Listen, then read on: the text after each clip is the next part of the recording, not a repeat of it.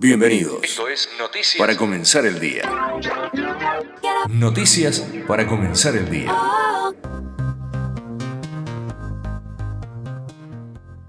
Tengan ustedes un muy buen miércoles. Una vez más la noticia es el dólar. La divisa norteamericana cerró a 418 luego de tocar los 422, subiendo así 10 pesos o el 2,45% en 24 horas. Durante la jornada circularon decenas de versiones que fueron impulsando la suba.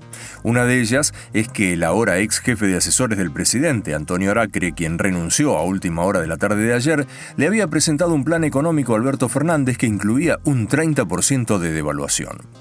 Paralelamente, un estudio de la consultora de Orlando Ferreres dio a conocer que en los primeros 15 días de abril la inflación dio un 6,3%, convirtiéndose en la cifra más alta de este gobierno. Agrega que con ese porcentaje la inflación de este mes no bajaría del 7%. De acuerdo con los economistas liberales, lo único determinante de la inflación es la emisión monetaria. Si esto es así, estamos complicadísimos. Como el Banco Central no da abasto, el gobierno importará 250 millones de billetes de mil pesos desde Francia y Malta. O sea, 250 millones por mil, muchos pesos en el mercado, lo que se traduciría en mayor inflación. Donde hay mucho malestar es entre quienes compraron carne de promoción con el programa de gobierno.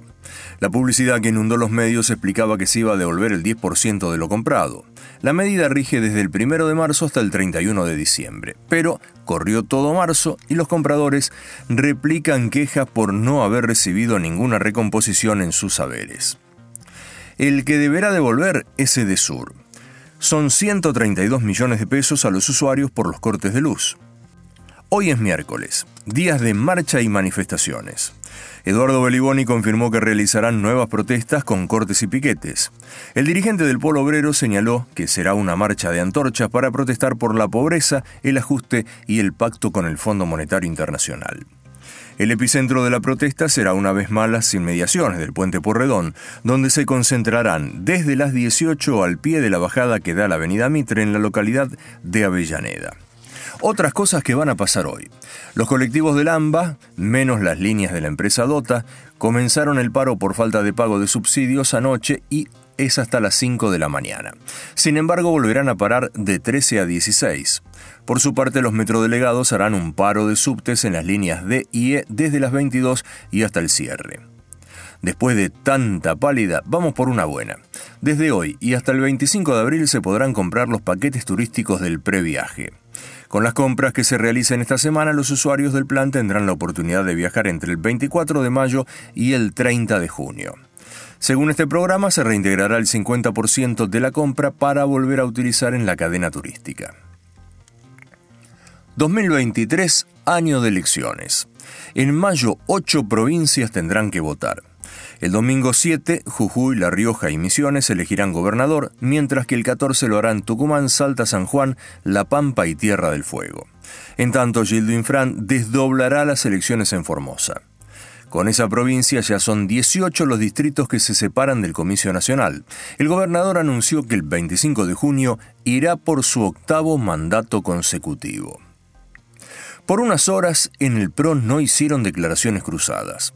Por la noche, Elisa Carrió les agradeció a Bullrich, Larreta y Morales por defender a Juntos por el Cambio. Sin dudas fue por la postura que mantuvieron, sobre todo Patricia Bullrich, de ratificar su pertenencia al espacio. Gerardo Morales, en tanto, reúne hoy a la mesa directiva del Comité Nacional del Radicalismo. Desde ese partido explicaron que una de las cuestiones a abordar en el encuentro, que se hará a las 19 en la sede del Comité Nacional, será el costo de vida y su repercusión social. La oposición bonaerense, por su parte, logró frenar el proyecto oficialista de regular las apps de delivery en la provincia. El proyecto prevé la creación de un registro obligatorio de las aplicaciones en el que las empresas tendrían la obligación de inscribir tanto a los trabajadores como a los vehículos utilizados. La Cámara de Diputados avanzó con el proyecto de reforma de la ley de lavado de activos. De esta manera quedó listo para ser tratado hoy en el recinto en la sesión que comenzará a partir de las 11 de la mañana. Otro de los jueces que condenó a Cristina Kirchner denunció que le hackearon su teléfono celular. Andrés Basso habría sido espiado por el mismo hacker que interfirió en los teléfonos del juez Rodríguez Uriburu y del exministro Marcelo de Alessandro. Ya que hablamos de la justicia, confirmaron el juicio para los acusados por la muerte de Maradona.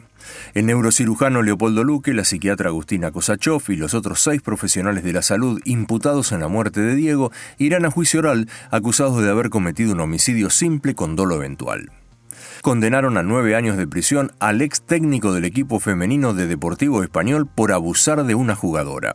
Los hechos denunciados contra Carlos Torres ocurrieron en octubre del 21 cuando la futbolista tenía 15 años. En Rosario no hay paz. El ataque a tiros contra un empresario textil mientras dejaba a su hijo en una escuela primaria se sumaron dos asesinatos, uno por la mañana en la zona sur y otro por la tarde en el distrito noroeste. Además, un joven allegado al clan cantero fue baleado frente al casino y tres presos se fugaron de la comisaría 21. Noticias del mundo. Se produjo un incendio en un hospital de Beijing. Hasta la madrugada se contabilizaron al menos 21 muertos. Lula da Silva dio marcha atrás con sus declaraciones y aclaró que condena la invasión de Rusia a Ucrania. Insistió en que se necesita urgentemente la creación de un grupo de países que contribuyan a que Moscú y Kiev se sienten a la mesa para negociar la paz. Ucrania lo había criticado horas antes, asegurando que pone a la víctima y al agresor al mismo nivel y lo invitó a que viaje a Kiev para comprender la realidad de la agresión rusa. La Organización Mundial de la Salud defendió el derecho al aborto en Estados Unidos. La declaración llegó una semana después de que la Corte Suprema de ese país paralizara la prohibición de la píldora abortiva. Continuamos en Estados Unidos. En Nueva York colapsó un estacionamiento. Se registró un muerto y cinco heridos a pocas cuadras del puente de Brooklyn.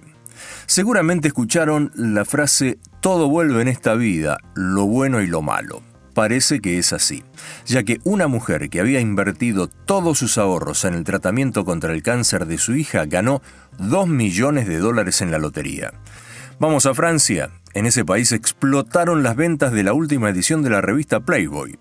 Es por la entrevista a la secretaria de Estado francesa, Marlène Schiappa, en la que la funcionaria habló sobre política y derechos civiles.